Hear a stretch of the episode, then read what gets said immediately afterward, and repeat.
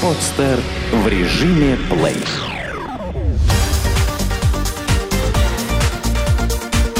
Банк.ру. Информационный дайджест.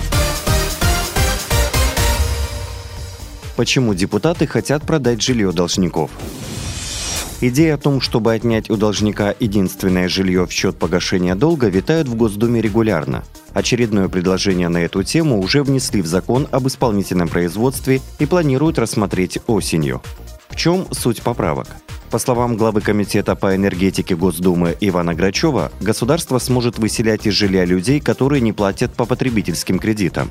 В частности, предполагается продажа жилья должников и погашение долгов за счет вырученной суммы.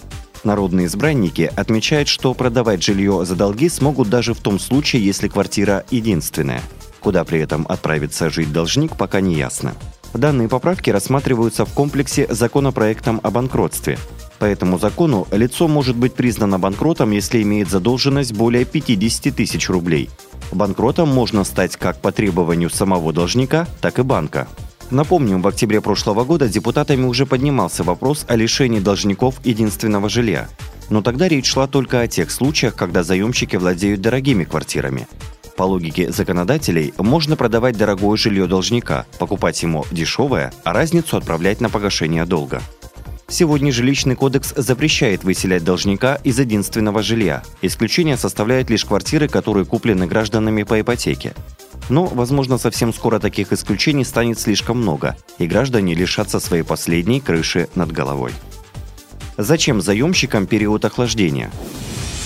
Возможно, у заемщиков, оформивших кредит, скоро будет время на то, чтобы без всяких штрафов отказаться от суды. Клиент в течение 10 дней сможет вернуть заем в банк, заплатив только за время фактического пользования деньгами – эти поправки предложены депутатом Госдумы Анатолием Аксаковым в законопроект о потребительском кредитовании.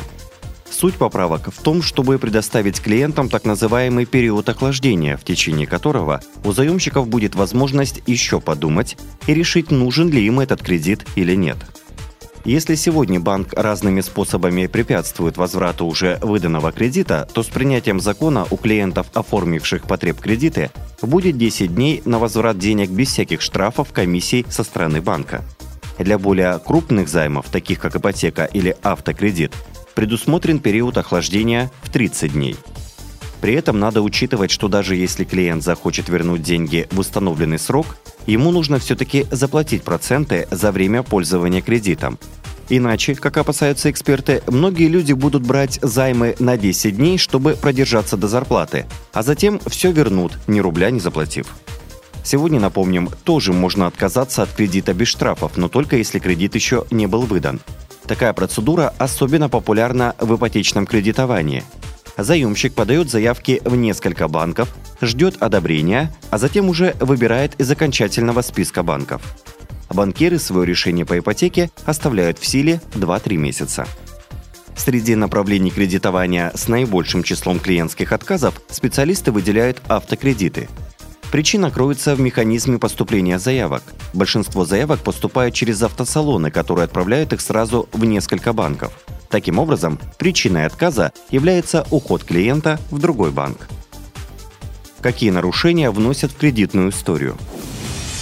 Многие заемщики ошибочно полагают, что банки не все данные передают в бюро кредитных историй. И, например, на просрочке до 5 дней могут закрыть глаза. Банк, может быть, и закрыл бы, но закон обязывает.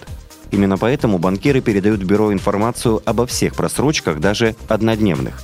И сделать это кредитные организации обязаны в течение 10 дней после самого факта просрочки. Технические просрочки, когда заемщик перевел деньги вовремя, но они в силу форс-мажорных обстоятельств пришли с опозданием, тоже не оправдывают клиента. По логике банкиров, дисциплинированный заемщик должен стараться осуществлять платежи не в последний час, а хотя бы за день-два до срока. Но отношение к технической просрочке все же мягче, и не все банки отправляют эти сведения в бюро. Кроме просрочек по кредиту, банкиры в обязательном порядке передают в бюро информацию о судебных решениях, связанных с заемщиком, а также исполнительных действиях в отношении предмета залога. Принципе, если не доводить дело до суда, а наоборот полностью выплачивать кредит, то в последующем, как признают многие банкиры, на мелкие просрочки они даже не обратят внимания. По словам начальника управления розничного кредитования Промсвязьбанка Ирины Градович, есть категория заемщиков, которые допускают просрочки по кредитам довольно часто, но при этом они оплачивают банку штрафы. И таких клиентов, подтверждает эксперт, банк готов кредитовать, потому что они и дальше погашают кредиты без проблем. Начальник управления рисков розничного кредитования Росгосстрахбанка Игорь Николаев также отметил, что в основном проверяют клиента лишь на наличие объемных и длительных просрочек.